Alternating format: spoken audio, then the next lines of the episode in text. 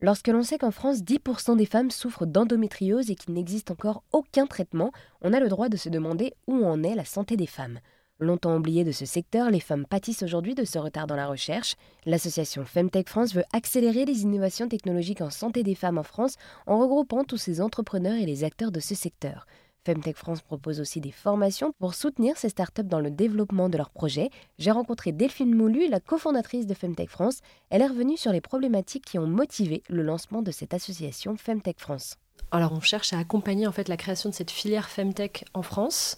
Donc la Femtech, c'est un marché qui est très mature déjà aux États-Unis. C'est un marché qui se développe bien aussi en Europe, euh, au Royaume-Uni notamment, en Suisse. Et en France, ça commence aussi à se développer. On a sorti une, euh, une cartographie euh, avec Femtech France en fin d'année dernière pour dresser un peu un état des lieux. On a référencé plus de 80 startups Femtech françaises. donc on voit qu'il y a une bonne dynamique. On voit qu'elles sont essentiellement sur ce qu'on appelle la santé reproductive. Donc ça va être la fertilité, la maternité, les règles également.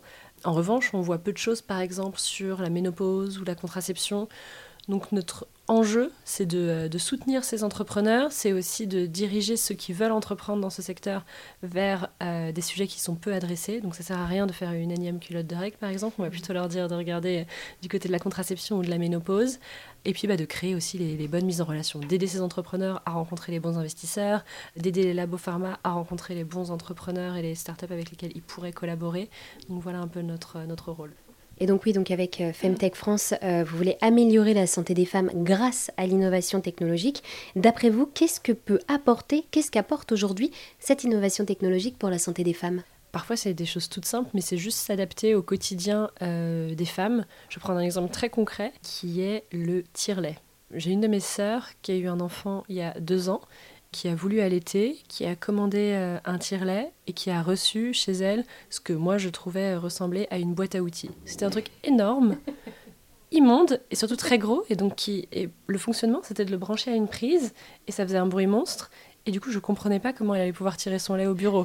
Elle travaille dans un open space, c'est pas possible. Et il existe aujourd'hui, grâce à la technologie, des tire-laits autonomes qui fonctionnent euh, sur batterie ou sur une pile et qui sont silencieux et tout petits. Voilà ce que la tech peut apporter. En fait, ça paraît évident. Enfin, moi, je m'étais jamais posé la question, mais euh, voilà, il y a des choses comme ça euh, qui n'existaient pas et qui sont pas du tout adaptées à la femme d'aujourd'hui qui travaille et qui est autonome.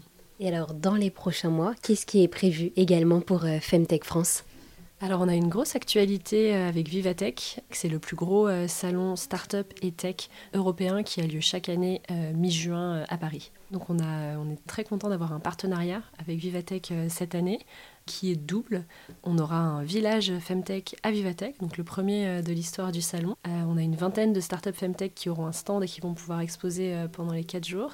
Et on a également un challenge Femtech à Vivatech qui nous permet en ce moment de recruter la prochaine promo pour notre deuxième formation qui aura lieu en septembre 2023. Et donc on est, on est hyper content d'avoir cette visibilité et de pouvoir collaborer avec Vivatech.